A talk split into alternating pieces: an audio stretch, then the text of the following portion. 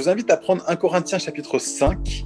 Et euh, on avait prévu de faire une pause un peu plus grande dans euh, la série 1 Corinthiens. On va juste la reprendre pendant une semaine. Et on aura une autre prédication sur 1 Corinthiens 6 avant Noël.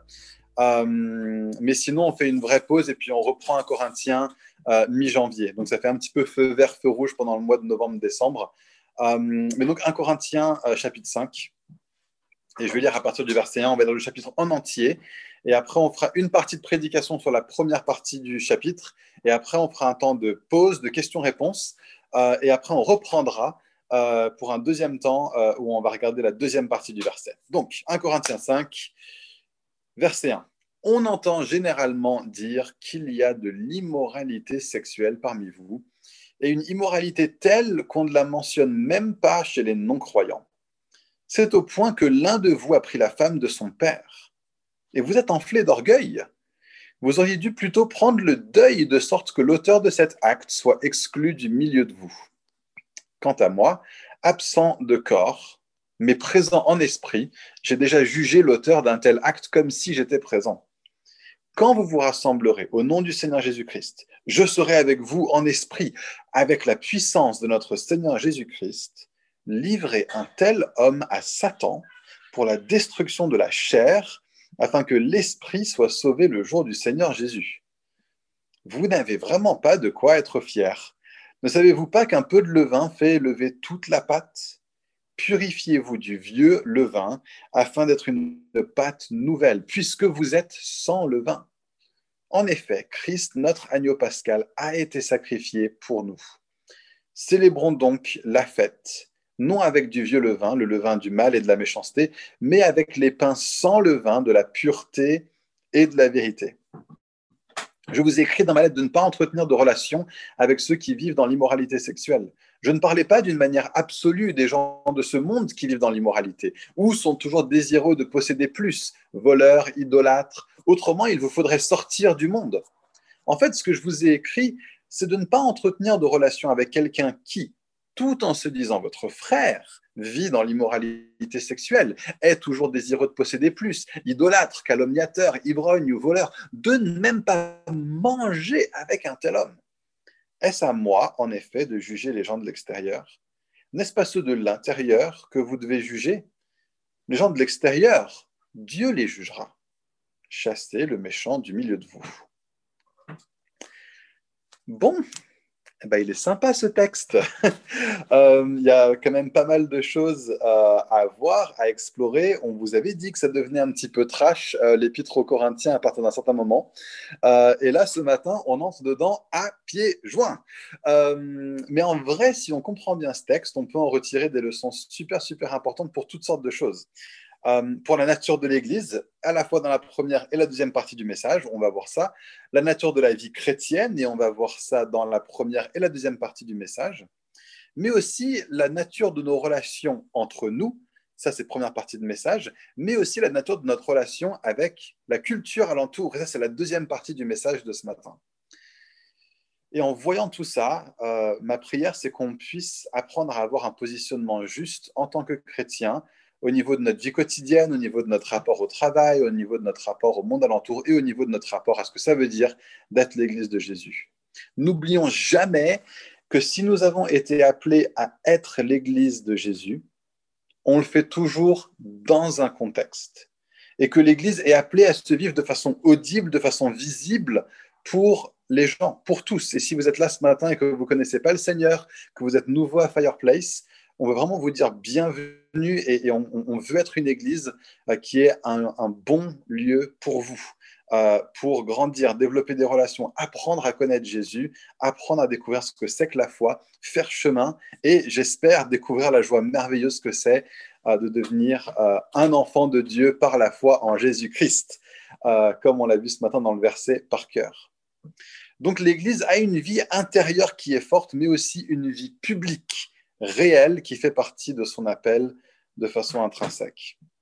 Alors commençons en essayant de comprendre le texte, en tout cas la première partie du texte. Qu'est-ce que Paul dit? À qui est-ce qu'il le dit? Pourquoi il le dit? Et c'est seulement après avoir fait ce travail qu'on peut chercher à comprendre ce que ce texte demande de nous aujourd'hui. Donc verset 1, je le relis. on entend généralement dire qu'il y a de l'immoralité sexuelle parmi vous, et une immoralité telle qu'on ne la mentionne même pas chez les non-croyants. C'est au point que l'un de vous a pris la femme de son père. Pour le premier truc qu'on apprend ici, c'est que dans l'Église, on a un type qui couche avec sa belle-mère. Euh, ce qu'on voit aussi, c'est que Paul, ça le choque. Il dit que c'est immoral et même pire que ce qu'on voit, même que ce qu'on entend dire à l'extérieur de l'Église. Et, ici, il y a deux choses que Paul présume. Un, il présume que c'est pas euh, que c'est normal qu'il ait de l'immoralité en dehors de l'Église. Il dit que ça c'est normal. Le, même pas euh, dans ce verset est parlant. Mais la deuxième chose qu'on voit, c'est qu'il s'attend par contre à ce que les chrétiens fassent mieux, aient une vie différente que ceux qui ne sont pas chrétiens. Les amis, la vie sexuelle des chrétiens compte énormément. Pourquoi? On va l'explorer beaucoup plus euh, quand on sera à la fin du chapitre 6 et quand on aborde le chapitre 7 de 1 Corinthiens. On espère même, confinement permettant, pouvoir faire une de nos journées Higher Place euh, en parlant de sexualité pour une journée entière, euh, plutôt que de le faire les dimanches matin à la rue de Sèvres ou sur Zoom. On espère pouvoir le faire pendant une journée entière. On aura bien sûr des higher places dévoués entièrement au fun, euh, mais ce serait bien de pouvoir juste regarder un Corinthiens 7 ensemble.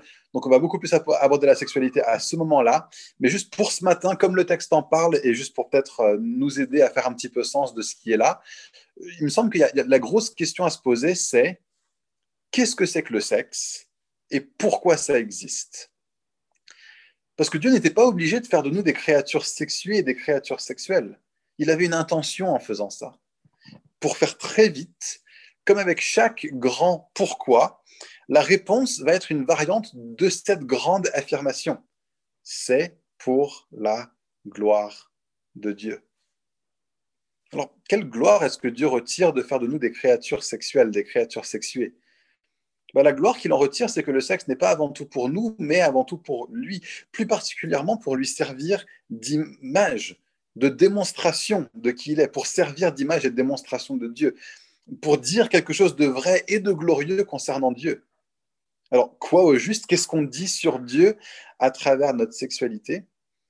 Bah, Éphésiens 5, euh, selon Éphésiens 5, le mariage, l'amour sexuel, la vie sexuelle sont créés par Dieu pour raconter l'histoire de l'amour de Jésus-Christ pour son Église.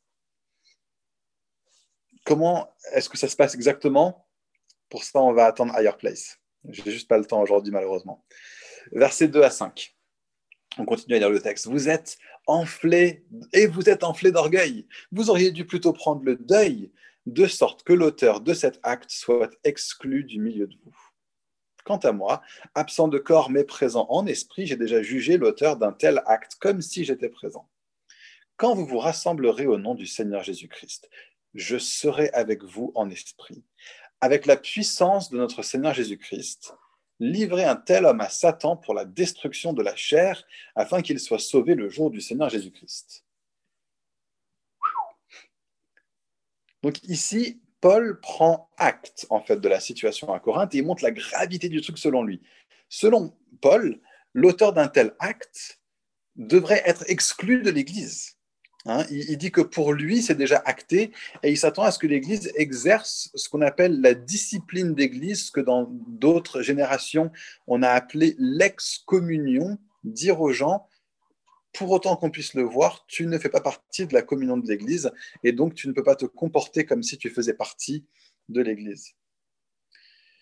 Et on va regarder ça un petit peu plus explicitement parce que moi, je croyais que l'Église, c'était un lieu d'accueil, d'acceptation inconditionnelle où on ne jugeait personne. Alors, pour la question du jugement, je voudrais faire juste le message de Kevin il y a quelques semaines euh, sur 1 Corinthiens 2. Le message s'appelle euh, Le discernement et le jugement. Euh, il a fait un travail super. Tout est sur notre compte YouTube. Et, en gros, il a vraiment dit qu'il y avait une façon super juste de discerner entre le bien et le mal sans condamner les gens et que juger, ça pouvait vouloir dire deux choses. Nous, on est appelés à évaluer, à tracer une ligne qui est claire, mais pas à condamner, ce n'est pas notre place. Et donc notre attitude doit constamment être bienveillante, gracieuse, accorder le bénéfice du doute aux gens, mais aussi être intransigeant sur ce qu'on appelle péché. Et donc, on va parler un petit peu de cette question de discipline d'église ou d'excommunion, euh, ou ce que Paul appelle livrer la personne à Satan pour la destruction de sa chair. il me semble que pour Paul, ce qui est clair, c'est que, écoutez bien cette phrase, euh, cette phrase, on, va l'explorer, on, va la décortiquer. Selon Paul, il est clair que une personne qui se complaît à vivre dans le péché ne peut pas faire partie visiblement de l'Église. Ne peut pas faire partie de l'Église de façon visible. Donc on va juste expliquer cette phrase. Alors j'ai commencé à... J'ai pas dit tout le monde qui pêche, sinon l'Église serait vide. J'ai parlé de vivre dans le péché, c'est-à-dire qu'il y a un péché qui devient un style de vie, pas juste quelqu'un qui ment, mais quelqu'un dont la situation actuelle est bâtie sur le mensonge. Pas juste quelqu'un qui commet un acte immoral, mais dont l'immoralité fait partie de sa vie. Hein. C'est de quoi il est question dans ce texte, hein. euh, avec un homme qui, non pas, non pas seulement a fait une fois quelque chose de mauvais, mais qui de façon fréquente couche avec la femme de son père. Pas seulement quelqu'un qui a volé, par exemple, mais quelqu'un dont la vie est soutenue par le vol. Donc on parle de vivre dans le péché. Et j'ai dit quelqu'un qui se complaît à. Il y a des personnes qui luttent avec un péché particulier ou avec une tentation particulière, qui sont aux prises peut-être avec une vie qui est issue de décisions passées, qui l'empêchent de sortir de leur situation marquée par le péché dans l'immédiat. Mais ici, moi je parle d'une personne euh, qui ne reconnaît pas son péché. Hein. Paul dit, et vous vous, êtes et vous vous enflez d'orgueil. Le gars, il fait ça, il vit là-dedans, et il ne voit pas le problème. Alors que quand on parle d'excommunion, on parle de personnes, euh, donc on parle de personnes qui ne reconnaissent pas leur péché, qui ne s'en repentent pas. Comme quelqu'un à qui, tu, à qui qu'on va aller voir et qu'on va dire, tu sais, ça, c'est vraiment pas conforme à la volonté de Dieu. Et qui va nous répondre, ouais, mais si, ça va, quoi. Enfin, et puis après, Dieu, il fait grâce, non Enfin, un peu Jean, Jean-Paul Sartre, Dieu pardonne, c'est son métier. Ça, c'est tout à fait différent qu'une personne qui me dirait, écoute Nathan, je, sais, je sais, et franchement, je, lutte avec ça. Est-ce que, tu peux m'aider ou est-ce que tu connais des choses qui peuvent m'aider ou quelqu'un dans l'église qui peut m'aider? Vous voyez la différence? C'est pas dans les actes en soi c'est dans les attitudes de cœur vis-à-vis des actes. C'est ça que Dieu cherche. nous, on regarde aux apparences, mais Dieu, lui, il regarde au cœur. Et c'est pour ça que Jésus accueille une femme qui vit de sa prostitution et qui se jette à ses pieds pour l'adorer. Elle, Jésus va l'accueillir. Alors qu'à l'inverse, il va rejeter un pharisien qui faisait tout bien, qui obéissait scrupuleusement à toutes les lois, qui connaissait l'Ancien Testament par cœur, mais qui reste froid vis-à-vis de Jésus et qui se complaît dans sa vie actuelle. Donc, je parle d'une personne qui vit dans le péché et qui se complaît en ça. Et je parle aussi de faire partie de l'Église visiblement, hein, faire partie de façon visible de l'Église. Donc l'Église, c'est quoi? C'est pas un bâtiment, hein, même si beaucoup de gens euh, parlent de cette manière-là. On va à l'église. On ne peut pas aller à l'église. L'église, c'est pas un lieu. Euh, c'est pas une association de loi 1905 ou de loi 1901. Euh, c'est pas un rassemblement même. C'est un peuple. C'est le peuple de Dieu. Le peuple de Dieu, et plus précisément, c'est la communauté spirituelle de tous ceux qui ont été sauvés par Jésus et qui lui appartiennent. Alors, qui fait partie de cette église-là, de cette communauté spirituelle? Bah, En vrai, personne ne peut le savoir pour sûr. Parce qu'il n'y a que Dieu qui connaît les cœurs. Nous, notre seul point de discernement là-dessus, c'est ce que Paul a dit si tu confesses de ta bouche que Jésus est ton Seigneur et que tu crois dans ton cœur que Dieu l'a ressuscité des morts, alors tu seras sauvé. Donc quand on baptise quelqu'un, moi en général, je lui pose deux questions. Un, est-ce que tu t'es repenti de ton péché? Et deux, est-ce que tu acceptes Jésus comme ton Seigneur et ton Sauveur? Et si la personne me dit oui, alors je lui dis alors sur ta confession de foi, je te baptise au nom du Père, du Fils et du Saint-Esprit. Je ne déclare pas qu'elle est chrétienne en la baptisant. Je déclare que sa confession de foi me donne la seule raison possible que j'ai de croire qu'elle est sauvée. Et donc je la baptise non pas pour attester qu'elle est sauvée. Ainsi, vous vous êtes fait baptiser, c'est pas ça qui fait que vous êtes sauvé. Je la baptise non pas pour attester qu'elle est sauvée, mais en réponse à son propre témoignage, à son propre salut. Si tu dis de ta bouche. Et, le gars que je baptise, il, peut mentir en disant ça. Moi, je ne suis pas en position pour en douter. Mais le seul moyen que j'ai d'en douter, c'est selon ce que Jésus nous a dit. On reconnaît un arbre à ses fruits.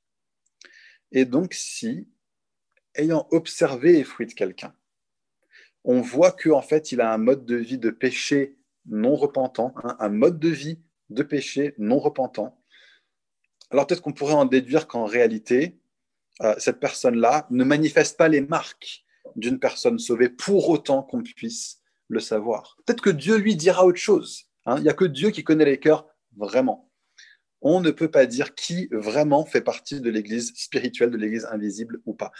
Par contre, si dans le visible, une personne manifeste les marques de quelqu'un qui n'est pas sauvé, alors on devrait dire à cette personne, alors tu ne peux pas faire partie de l'Église visible manifestée par cette Église locale. Une dernière chose, comment est-ce qu'on sait euh, qu'une personne est repentante ou pas? Est-ce que c'est repentante vis-à-vis d'une personne? Bah, Jésus nous parle d'un processus vis-à-vis de ça dans Matthieu 18. Euh, il, va dire, si tu as quelque chose contre ton frère, va le voir. Va lui en parler.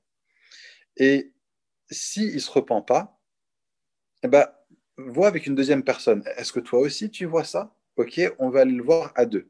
On va lui en parler à deux.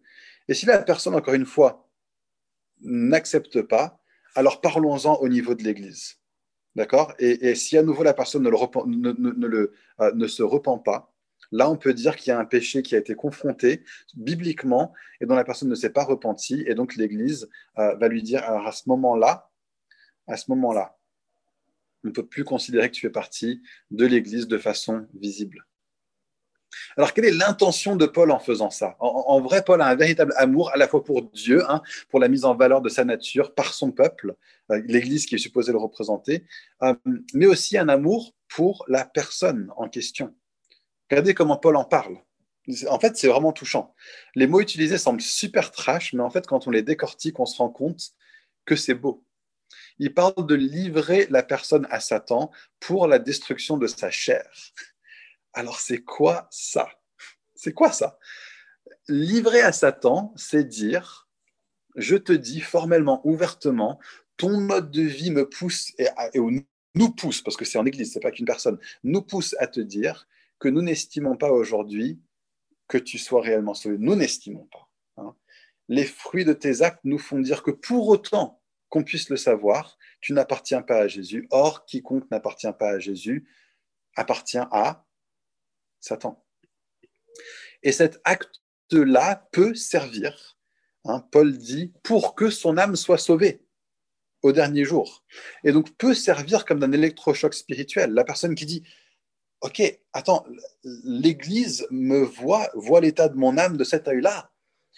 Moi qui pensais que ce n'était pas sérieux ce que je faisais, je me rends compte que c'est vraiment sérieux. Et il faut que je vive un truc là. Et d'ailleurs, euh, Paul fait référence dans, dans 2 Corinthiens à cette personne de qui il est référence dans 1 Corinthien, et il est référence du fait que cette personne-là s'est repentie, que la discipline d'Église a eu un impact. Hein, le, en vue d'eux, c'est en vue de la destruction de sa chair. Alors c'est quoi ça? Dans les mots de Paul, quand Paul parle de chair, il parle de tout ce qui est désir selon notre nature originale hors de Christ c'est les penchants naturels de l'homme qui n'a pas l'esprit de Dieu en lui. Et donc cet acte de livrer la personne à Satan est en vue de quoi? De la destruction de sa chair, de tous ces désirs qui maintiennent la personne dans son ancienne vie loin de Christ. Donc c'est un peu comme si euh, on a Jésus et on a Satan euh, qui se débattent pour la personne qui est là au milieu. Et Jésus, bien sûr, étant plus fort, bien sûr, attirerait clairement cette personne à lui. Mais parce que la personne, elle, est attachée à sa chair, qui est dans l'emprise de Satan, euh, ça, fait que Satan peut encore la retenir.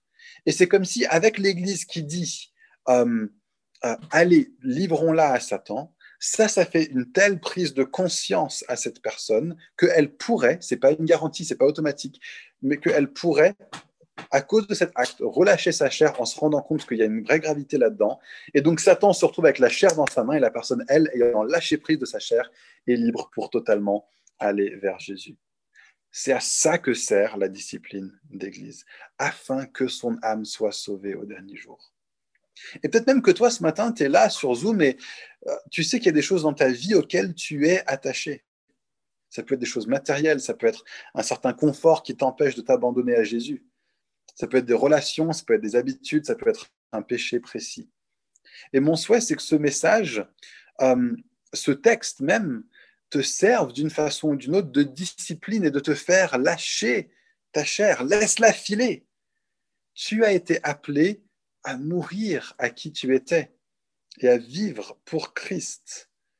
Et en restant attaché à ces choses de la chair, tu es retenu de pleinement être donné à Christ dans la plénitude de la nouveauté de vie qu'il a pour toi. Donc les amis, soyons une église qui est libre de toutes ces choses qui obstruent et qui retiennent.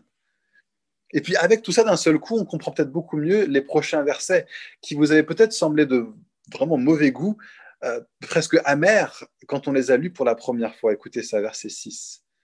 Vous n'avez vraiment pas de quoi être fier. Ne savez-vous pas qu'un peu de levain fait lever toute la pâte? Purifiez-vous du vieux levain afin d'être une pâte nouvelle, puisque vous êtes sans levain.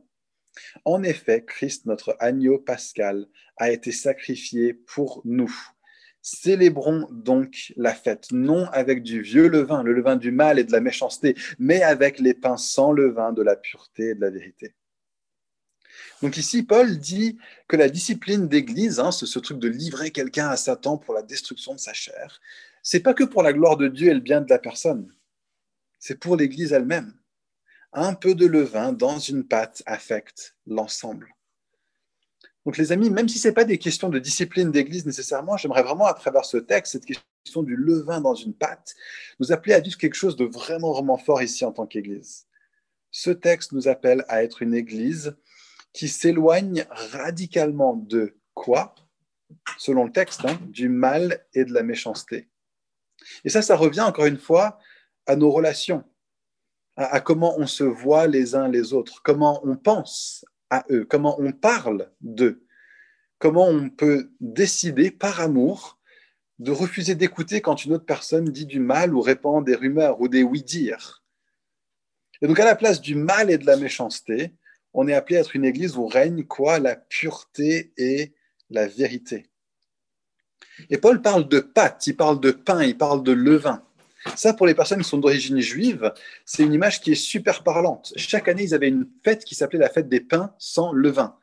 Et les membres d'un foyer, pendant cette fête, avant cette fête, devaient faire un grand nettoyage de printemps, super profond, super rigoureux, pour vérifier qu'il n'y avait pas une once de levain dans toute la maison avant de commencer la fête des pains. Et donc, nous aussi, peut-être qu'on est appelé à travers ce texte à aller à la chasse au levain dans les recoins de notre cœur. Hein. peut-être notre, côté suspicieux qui va être là à présumer le pire de quelqu'un, alors que l'Église est remplie en fait de personnes qui sont aimées par Dieu fondamentalement, acceptées par lui, sur qui Dieu a porté son dévolu, des gens que Dieu ne condamne pas et de qui il n'attend pas la perfection. Voilà comment Dieu nous voit. Est-ce que nous nous voyons les uns les autres comme ça? Hein, Le levain, ce n'est pas les défauts des uns et des autres. Le levain, c'est le péché. Et ce péché peut même se manifester dans notre attitude les uns vis-à-vis des autres. Et un dernier point avant qu'on passe à un temps de, questions en groupe pour se positionner par rapport à ce qui vient d'être dit et pour nous préparer à la deuxième partie du message. Dernier truc que je repère dans ce texte, c'est que nous sommes appelés à la fête. Vous êtes déjà sans levain. Célébrez donc la fête. Alors je sais qu'on est en période de crise et qu'une sorte de morosité est descendue sur le pays. Mais les amis, nous sommes un peuple mis à part, qui vit cette période permanente de la fête du pain sans levain. Nous avons accès en permanence à la présence de Dieu. Et il nous accueille à bras grands ouverts. Et nous avons été librement pardonnés de toute faute pour la nouveauté de vie. C'est à la liberté que nous avons été appelés, pas à la lourdeur, à l'intensité, à la pénombre, à la grisaille, mais à la légèreté, à la liberté, à la lumière et à la fête. Donc oui, n'oublions pas de partir à la chasse au levain, mais n'oublions pas non plus d'être une église qui célèbre la fête. Ok, on passe deuxième partie de message, rapport à la culture, rapport au monde. Donc verset 10 de 1 Corinthiens 5. Paul dit, je ne parlais pas euh, d'une manière absolue des gens de ce monde qui vivent dans l'immoralité ou sont toujours désireux de posséder plus, voleurs, idolâtres. Autrement, il vous faudrait sortir du monde.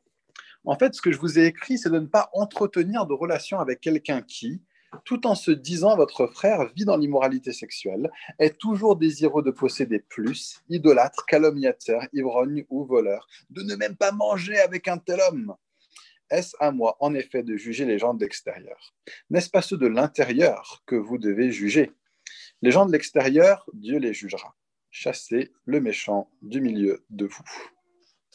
Donc on en vient au dernier point, un point qui est vachement important et il concerne le rapport des chrétiens avec le monde. C'est un sujet qu'on pourrait aborder de façon longue, large, en travers. On a 20 minutes, ça, on pourrait faire des journées entières de conférences dessus. C'est des questions qui ont fait couler beaucoup d'encre. C'est quoi le rapport entre chrétiens et culture? Euh, et entre chrétiens et, église et société. Et en fait, il y a quatre grandes écoles traditionnelles. Et, là, je m'appuie vraiment sur Tim Keller qui les a fait ressortir. Euh, et je vais les présenter les quatre avec ce qu'elles peuvent avoir de bon et ce qu'elles peuvent avoir de mauvais. Euh, et essayer de retrouver le bon en tout et de rejeter le mauvais en tout. Euh, et de créer une sorte de euh, cinquième euh, nouvelle école qui est proposée d'ailleurs par Tim Keller, pas seulement par moi, mais je suis je trouve que ce que Tim Keller dit est excellent. Donc la première école, on va sur son graphique, c'est en haut à gauche, donc là. il, a, il a sur le graphique et je ne peux pas les mettre parce que bah, la vidéo n'a pas exporté, donc voilà, je le fais en live. Il y a, imaginez qu'il y a marqué là-haut deux royaumes. Donc l'école des deux royaumes, ce qu'elle va dire en gros, hein, c'est qu'il y a la sphère séculière et il y a la sphère sacrée. Et les deux fonctionnent en parallèle et on est appelé à faire le bien dans les deux au mieux de notre possible, mais sur un mode différent. Alors, ce qui est bien là-dedans, c'est que par exemple, si tu es cordonnier, tu vas te retrouver à faire ton métier à fond en y voyant autant d'importance que si tu étais pasteur, par exemple. Et Luther va dire ça. Hein, cette vision, elle vient de Martin Luther. Luther, il la développe en contre-réaction euh, au côté euh, où, euh, si tu es responsable d'église, tu es le summum dans l'église, Luther va dire non, non, il y a quelque chose de Dieu dans tout ce qu'on fait, dans toutes nos activités. sauf que le problème, euh, c'est qu'il peut tomber dans l'écueil euh, du gars qui va dire en gros, euh, moi, mon travail, je le mets au-dessus de tout ce qui est vie d'église, etc. Et donc, fondamentalement, il va se dire que son travail n'a rien à voir avec la construction du royaume de Dieu. Il surspiritualise le royaume de Dieu comme chose qui n'est que spirituel et n'envoie pas les éléments physiques qui sont présents dans le monde aujourd'hui. Et en vrai, ce qu'on devrait être appelé à faire, c'est d'amener les deux à être en conjonction l'une avec les autres. Et donc, non pas de les séparer, mais de les voir en unité, hein, d'avoir une sorte de tout unifié au niveau de notre vie. Euh, et donc de pouvoir euh, voir nos vies tout entières comme comportant plusieurs choses qui fonctionnent main dans la main les unes avec les autres. Euh, et, et là-dedans, ce qui se passe, c'est que Jésus a dit, euh, cherchez d'abord le royaume de Dieu et sa justice, et tout le reste vous sera ajouté. Et il y a une question de, primauté de la vie d'Église dans les priorités des chrétiens, même ceux qui ne sont pas appelés à avoir une activité professionnelle euh, ou à plein temps ou quoi que ce soit au service de l'Église. On est tous appelés à mettre du temps au service de l'Église, bien sûr, euh, mais certains sont ont aussi quelque chose de fort de la part de Dieu dans ce qu'il leur demande de faire au niveau professionnel. Donc les deux royaumes vont nous conduire à de l'excellence au niveau de notre travail, et ça c'est génial. Euh, mais on peut corriger la vision des deux royaumes en faisant voir en fait que plus qu'important, notre travail en fait a un caractère sacré et fait partie de la construction du royaume de Dieu, et que dans le royaume de Dieu, le bon ordre est de mettre sa vitalité spirituelle et de mettre sa communauté spirituelle en premier avec le reste qui découle de ça. La deuxième école, c'est l'école des pertinents. Ils sont euh, là, en haut, à droite. À l'extrême, les pertinents, ce qu'ils vont dire, c'est ça. Ayons un message qui est dit de la façon qui va être le plus audible possible par les autres. Donc notre rapport à la culture, c'est quoi? Notre rapport à la culture, c'est de ressembler au maximum à la culture pour avoir un maximum d'impact. Et là, forcément, le risque, c'est qu'on tombe dans une énorme contrefaçon du christianisme. Hein. par recherche de performance et de chiffres, on finit par ressembler en fait au monde. Donc, mais par contre, là où ils ont une intuition juste, les pertinents, c'est que nous sommes appelés à vivre des vies qui vont être une traduction et une démonstration du message de Dieu qui va avoir un impact fort sur les gens plutôt que de juste leur balancer des versets bibliques ou de parler avec un langage qui n'est compréhensible que par les chrétiens, on est appelé à présenter la vie chrétienne dans notre contexte, pour notre contexte. Et donc, on est appelé à avoir une implication dans les sphères de la société pour parler avec la culture selon les modes et les codes de la culture sans compromettre le fond d'une manière ou d'une autre. Vous voyez, dans ces deux écoles-là, euh, ah, David vient de partager le schéma duquel je parle. Tu es un chef, David. Merci beaucoup. Euh, donc, vous voyez que, dans ces deux écoles, euh, elles ont raison, les deux, hein, dans, le fait de voir que l'implication chrétienne dans le monde, dans la société, est quelque chose de super positif, qui est vraiment, vraiment à encourager. Mais le souci, c'est que l'un d'entre eux va excessivement séparer le sacré et le profane. En fait, Luther voulait faire l'inverse du catholicisme, il a continué à être dans le même schéma que le catholicisme, hein, en séparant trop vie sacrée et vie profane, ou bien à excessivement les mêler. Donc ils ont très bien compris le je ne vous demande pas de sortir du monde de ce passage, mais ils n'ont pas assez le côté ne laissez pas la levure entrer dans la pâte qu'on a vu dans les versets précédents. Alors de l'autre côté, en bas là du, graphique, on va avoir des gens qui sont plus méfiants vis-à-vis de la culture. Hein. Donc on les premiers sont confiants vis-à-vis de la culture, les deuxièmes sont méfiants vis-à-vis -vis de la culture. On a d'abord en bas là les contre-culturels. Eux, ce qu'ils vont dire, c'est il n'y a rien de commun entre Christ et César, rien de commun entre Babylone et Jérusalem. On doit créer plutôt des micro-communautés séparées du monde qui vont se couper de la culture et vivre leur sainteté aussi fortement que possible dans leur coin pour ne pas être infectés par le monde. Donc là, j'ai décrit l'extrême, d'accord? Et dans cet extrême, on a certains monastères, on a peut-être certains, certains des Amish, par exemple. Mais pour le coup, les contre-culturels partent d'une intuition forte, puissante, essentielle même qui dit ça, que l'Église et nous, en tant que chrétiens, sommes appelés à être une contre-proposition de la société, une société alternative, une cité sur une colline. Alors Jésus dit une cité sur une colline qui ne peut pas être cachée, mais une cité sur une colline quand même. D'être une lumière, oui, une lumière qu'on ne cache pas sous un boisseau, mais une lumière quand même une vision, une démonstration forte de ce que c'est que d'être chrétien. Une démonstration radicale de la valeur puissante de notre roi à travers le vécu entier, total, radical de son royaume, à travers une église locale qui est une communauté belle, radieuse, différente, pétrie d'amour. Et c'est ça qui va être attrayant pour le monde. Alors le risque, c'est de n'être qu'une église qui attire, plutôt d'être une église qui va vers, alors que le mandat de Jésus, on est tous d'accord, son mandat, c'est aller. Et le message de ce type de vision avec contre-culturel peut être trop fortement venez. Je pense que ce serait plus juste de dire, comme Gareth la semaine dernière, allez. Et, Gareth nous a prêché très fortement la semaine dernière le aller, mais aussi de le compléter avec le fait de construire des églises fortes et belles, remplies d'amour et de relations géniales et de louanges passionnées et de prières confiantes pour pouvoir dire aux gens que nous sommes allés voir, maintenant venez voir. Ça ne sert à rien d'aller euh, voir les gens, de leur parler de Jésus et que quand ils viennent voir à quoi ça ressemble la vie manifestée par Jésus dans l'église, ils se disent bah ça ressemble à rien en fait. Euh, donc les contre-culturels ont quelque chose de vraiment important à nous communiquer. Et enfin, la quatrième école, c'est les transformationnistes. Alors, eux, ce qu'ils vont dire, c'est que le christianisme est appelé à avoir un effet transformateur sur leur contexte. Ils vont conduire le christianisme euh, à avoir un, effet non pas seulement sur l'Église, mais sur la société en général. Poussé à l'extrême, ça va donner des groupes comme ceux qu'on appelle les théonomistes, Euh, les théonomistes qui vont dire, c'est qu'on doit faire en sorte, par exemple, que la loi de Dieu soit mise en place dans chaque pays pour conduire tout le monde, chrétien ou pas, à être sous une loi de type chrétienne. il y en a d'autres, les dominionnistes, qui vont dire qu'il faut que les chrétiens soient en responsabilité dans tous les domaines d'influence pour faire valoir les valeurs et la culture du royaume de Dieu. Donc beaucoup de gens qui sont derrière Trump, par exemple, sont à fond là-dessus. Et une des raisons pour laquelle on a, vu Paula White cette semaine, euh, qui est la conseillère spirituelle de Donald Trump, être en mode combat spirituel parce qu'il faut que Trump soit élu, c'est parce qu'elle a cette vision que elle pense que Trump est vraiment chrétien. Bon, ça c'est que euh, Dieu qui, peut en juger. Euh, on reconnaît un arbre, à ses fruits néanmoins. Et, mais elle se dit, bah, il est chrétien, il faut que ce soit des chrétiens qui sont en position de domination dans la société, pour le bien de la société bien sûr, mais ça reste une vision qui est extrême. Les théonomistes, hein, ceux qui disent qu'il faut que la loi de Dieu soit là dans les pays, euh, ils oublient de, dire ce que ce texte dit. Ce n'est pas à nous de juger les gens du dehors. Les gens du dehors ne croient pas en Dieu. On ne peut pas imposer qu'ils se conduisent comme des gens qui croient en Dieu.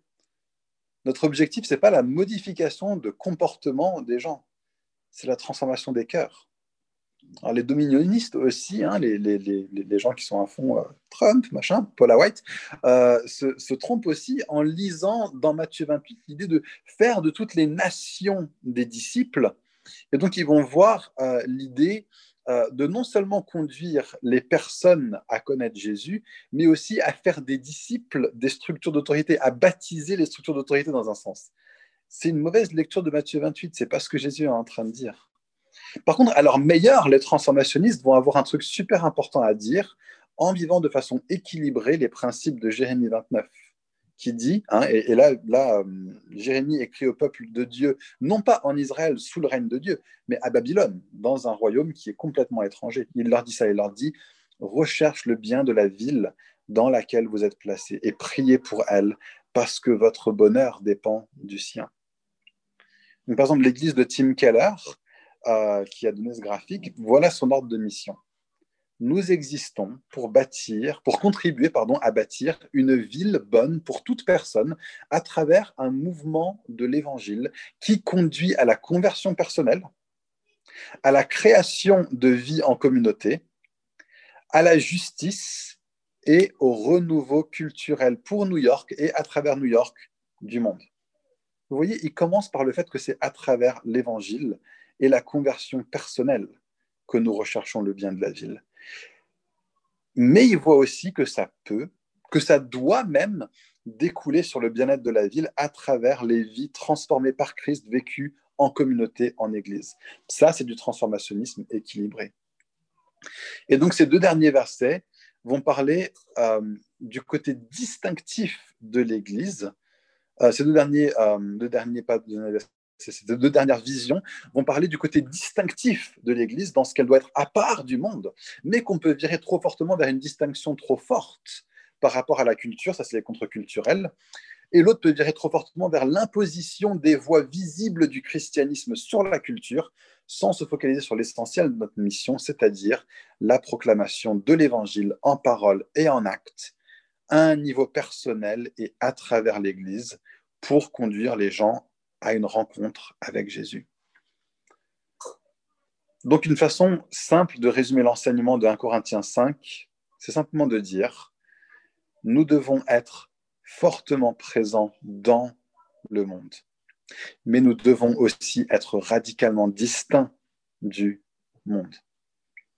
La théologie des deux royaumes va nous rappeler d'avoir une excellence humble dans notre sphère de travail, les pertinents vont nous rappeler de vivre notre caractère distinctif d'une façon qui soit lisible et persuasive pour notre culture. Les contre-culturels vont nous rappeler de ne pas laisser une once de levain dans la pâte de l'Église. Et les transformationnistes vont nous rappeler de ne pas se limiter à une piété personnelle, mais plutôt de laisser notre vie convertie et nos communautés d'Église belles rejaillir sur le reste du monde. Et donc en pratique, ça veut dire quoi? Il me reste cinq minutes euh, 4. 4. Allez, il reste 4 minutes. En pratique, ça veut dire quoi? Euh, bah, Au niveau de notre travail, c'est sur, ça que je me focalise. Ça pourrait vouloir dire d'autres choses par rapport à d'autres rapports à la société. Mais au niveau de notre travail, Et je parle pas seulement à ceux qui ont un emploi rémunéré, je parle aussi à ceux ou celles qui sont à la maison avec leurs enfants, à ceux qui sont actifs dans la vie associative ou dans leurs études. Si tu es indépendant ou que tu es pourvoyeur de services, alors il me semble que sur la base de ce texte, on peut dire qu'on serait appelé à servir tout le monde au mieux que nous pouvons. Peut-être que vos clients ne seront pas du tout chrétiens et vous demanderont même de travailler sur un projet qui ne sert en rien les valeurs du royaume. Est-ce qu'on le fait ou on ne le fait pas? Maintenant, sur la base de ce texte, on ne peut pas sortir du monde. Faites-le. On ne peut pas travailler en dehors du monde. En vous souvenant que ce n'est pas vous qui êtes responsable de leur projet. Hein, même si vous leur pourvoyez des services en tant que prestataire pour ce projet. Si ce projet, ils voulaient le faire dans l'Église, bien sûr qu'on leur dirait non. Mais on ne peut pas s'attendre à ce que les gens en dehors de l'Église veuillent faire quelque chose qui est dans le sens de l'Église. Mais toi, en tant que prestataire de service, en tant qu'indépendant, fais-le avec une qualité d'amour, avec un altruisme, avec une justice, avec une justesse telle que à travers vous, ils vont pouvoir voir Dieu à travers ta façon de faire. Si peut-être tu es employé, peut-être que les objectifs de ta boîte ne sont peut-être pas les objectifs du royaume. Et employé, ça peut aussi vouloir dire employé à l'éducation nationale. peut-être que les objectifs de votre boîte ou de votre organisme ne sont pas les objectifs du royaume. Et pourquoi est-ce qu'ils le seraient? Ta boîte n'est pas dirigée par quelqu'un qui est citoyen du royaume. Par contre, toi, conduis-toi d'une manière qui va refléter la culture de ta citoyenneté céleste au sein de ton travail.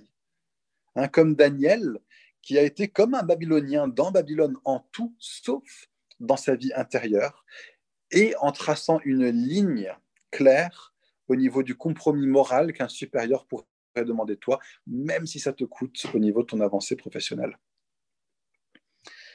Si tu es un cadre, ou un entrepreneur, ou un décideur, d'une façon ou d'une autre, dans ce cas-là, il me semble que ce texte pourrait nous appeler, euh, à travers les principes qu'on en a vus, à orienter les objectifs de ton secteur, de ta boîte, de ta sphère d'influence vers des objectifs du royaume dans le sens physique pour servir au bien-être de ta ville, de ta société, de promouvoir des comportements conformes à la justice biblique, sans par contre demander aux gens de s'aligner à l'éthique biblique en ce qui concerne leur vie personnelle. Ce n'est pas notre place dans cette sphère-là de euh, notre vie.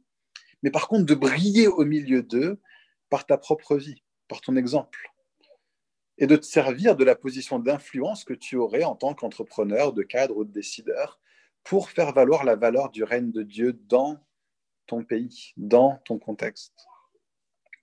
Et puis enfin, si tu travailles dans un domaine qui est strictement chrétien, que ce soit ta famille ou une association chrétienne ou autre, alors fais-le en donnant aux gens que tu sers d'abord une ouverture sur le monde. Paul valorise l'ouverture dans ce monde, sur le monde dans ce texte. Hein, une vision pour le bien de l'extérieur, mais avec la promotion d'une culture interne qui cherche à être un reflet aussi exact que possible des valeurs et de la culture du royaume. Promouvois d'abord et avant tout la foi en chacun, la foi, la foi pour tes enfants, tes collègues dans une organisation chrétienne, ton CA. Et puis aussi ensuite leur comportement pour devenir ensemble une démonstration vivante, hein, un microcosme de cette société alternative qu'est l'Église, et vivez ensemble comme une compagnie de personnes qui font prévaloir les bienfaits du royaume sur le monde alentour, à travers votre famille, à travers votre association chrétienne, etc. etc. Il y a peut-être des gens ici, et je finis sur ça, dans ma dernière minute, Peut-être que tu es là en train euh, d'entendre ce message et peut-être que son attitude naturelle pourrait être une attitude de fuite par rapport au monde. Trop rapidement à dire ah, je ne veux pas être trop impliqué dans le monde, de fuite. Si ça c'est toi, ma prière pour toi ce matin, c'est que euh, l'évangile de Jésus vienne te donner une robustesse de foi qui va te permettre de vivre dans le monde sans avoir peur de lui, mais plutôt avec une confiance en la main de Dieu sur toi et qui te préserve en ça. Peut-être qu'il y en a d'autres ici euh, où tu as besoin d'équilibrer peut-être ton attitude naturelle, où tu te retrouves à trop vite imiter le monde, avoir une attitude d'imitation par rapport au monde. Et si ça c'est toi, Alors je veux prier que l'évangile de Jésus vienne te donner une dévotion entière à être différente, à être distinct, à être distinctif pour toujours mieux briller au sein de ce monde.